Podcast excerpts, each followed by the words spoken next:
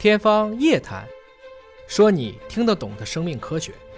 各位网友，晚上好！今天坐着我身边的两位专家，我要为大家一一的做一个介绍。首先为您介绍的是北京协和医院神经科的副主任。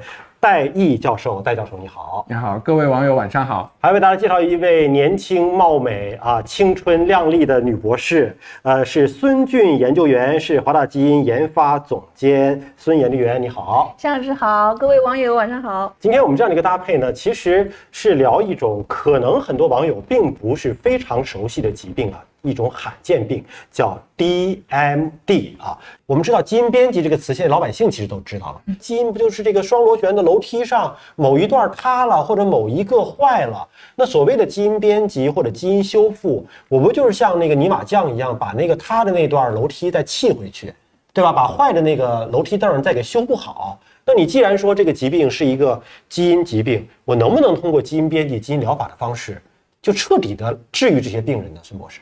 我们只能说，就是目前的技术没有达到可以治愈的地步。首先呢，就是从这张片子里我们展示的目前上市的这些呃 DMD 基因治疗的这些药物，正如刚才戴老师所说，就是并不是治愈，而是延缓。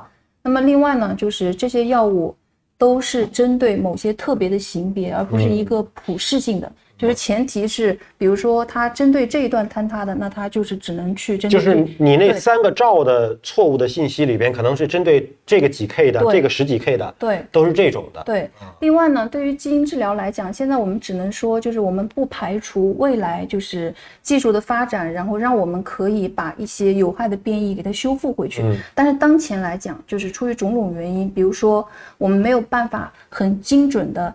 把我们想要修复的靶点，就是我们带着这个，比如说我们带着这个想要修复的这个车，我们没有办法让这个车精准的开到我想修复的每一个细胞里去。就是这当前来讲，就是我们编辑已经无论是体外还是在细胞层面，事实上对我们来讲就并不是一个特别难的事情。但是当前来讲，最大的这个障碍反而是就是我们如何把我们这个技术。去把它运送到精准的去把它打靶打到我想要打的这个细胞里面去。嗯，那么为什么就是现在就是我们基因治疗就是发挥的呃比较好的血液病为什么可以做的比较好呢？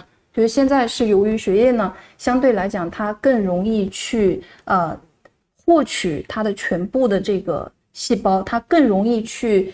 把这个想要修复的这个东西运送到我想要修复的地方去，就是血液是流动的液体，它可以循环到身体的各个部分。是，而肌肉呢，它是固体。就是刚才你说的那个，我听懂了，就是说把这段错误的基因把它改成正确的，修复容易，修复容易。但是我在体外改完了之后，我想我送哪去？对我，比如说我只送到手臂的这个这这个肌肉纤维里边去了，是的。那浑身还有那么多的肌肉怎么办？对我怎么能够精准的把身体的每一个需要改变的肌肉都把它改过来？没错，对吧？这可能是最大的问题。对，最大的问题不仅是要运过去，而且我还要准确的，呃，不仅要能改，而且我要准确的去改我想改的。嗯，而且你还面对着全身这么多的肌肉群组，没错，对，能够让每一块肌肉都得到修复，对，这个量也非常的大。对。就是说，理论上未来一定是这个趋势是 OK 的。你只能说不排除这样的可能性，就是我们期待技术的进步，然后去往前发展，然后让技术可以做得更好，然后可以让更多的人或者更多的患者去在这项技术上获益。对，但是在现有的这个技术的情况之下呢，确实可能还需要一段时间。对，呃，这个是已经是有这个基因载体的这种疗法了。所谓这就是载体，就是相当于把那，呃，通过什么什么腺病毒之类的啊，把那个正确的那个基因带到体内，好像我们现在不是这个 mRNA 的新冠的疫苗一样，是吧？也是我在体外编辑出一段基因是跟这个相关的，然后呢，通过肌肉注射呀，或者通过静脉注射呀，注射到体内。但目前这几个有成功的吗？现在？啊，就这几个药，我们下面呃可以展示它的一些信息，它们都在临床试验的，还在实验，就没有上市，不像前面一张说通过这些路已经上市了，嗯，还在期待他们有好的临床实验的结果，嗯，才能上市，嗯，今天其实我们提到的就是说。呃，这个疾病如果有家长怀疑，那么需要确诊的话呢，是必须要到神经科啊来做基因检测进行确诊。我们今天其实也是有一些公益的力量在共同的加入，所以呢，我们会送出十份临床的这种外显子的基因检测，就是如果呃有家长怀疑自己的孩子可能会有这方面的顾虑啊，可以到北京协和医院找到神经科的副主任戴毅教授。那么这十份免费的。基因检测呢，是由戴毅教授来通过临床的症状来判断。刚才提到，其实你在做做这个检测之前，还有一些其他的诊疗的方式判断。如果高度怀疑的话呢，那最终确诊是需要通过这个检测来确诊的。那我们这十份，呃，就交由呃北京协和医院的戴毅教授这边来做临床的处理啊。所以大家呃，如果有这样的需求，可以在线下啊到医院去挂戴教授的一个门诊啊。那么我们说到了这些药物之外，其实还有一个非常重要的一个方式，就是康复了。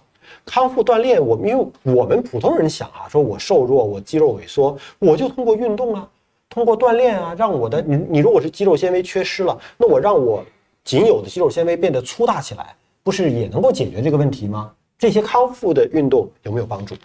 对这个康复呢，就是说啊，我们在这种肌肉病的时候面临到一个问题，就是。啊，不运动的话，嗯，我们的肌肉会出现费用性的萎缩，就像刚才向老师说到的，这个我们得多锻炼，锻炼的人肌肉更大啊。但是对于这个疾病来说，由于肌肉本身就有问题，你过度的锻炼，不合适的锻炼方式，又会加速肌肉的破坏。哦，就是还不能乱锻炼。是的。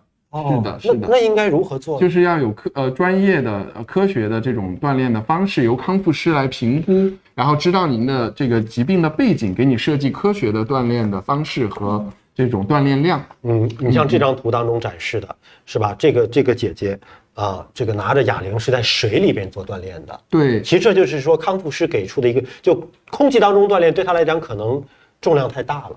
对，是吧？是的，就用水的浮力来支撑它去做这样锻炼。所以，即便是一种康复运动、康复锻炼，也需要有专业人士去做专业的指导。对，这种水疗在国外是非常推荐的，因为在水的保护下，肌肉的锻炼可以有更好的保护，而且呢，就是说能有一个适量的一个输出。嗯啊，但这个要求的条件比较高。那比如说，您平常给出的一些运动的方式会是怎么运动的？啊，我们首先呢，就是说专业的。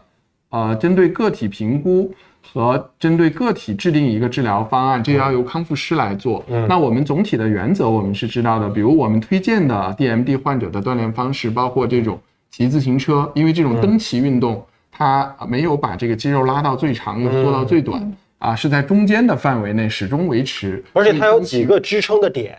对吧？臀部和手有支撑的点，不是把所有的力量集中在某一个点上。是的，是的。蹬骑运动是我们比较推荐的，另外就是游泳，嗯啊，游泳也是很推荐的。如果这些都觉得条件有一定的限制，那么我们平地行走也是一种很好的这种锻炼方式，嗯啊。然后锻炼量呢，我们是希望维持在一个让孩子不要累的这样的一个锻炼量。如果说锻炼完了以后觉得很累，肌肉已经酸疼了，那说明这个量对他已经是过量了，身体已经发出一些信号了，嗯。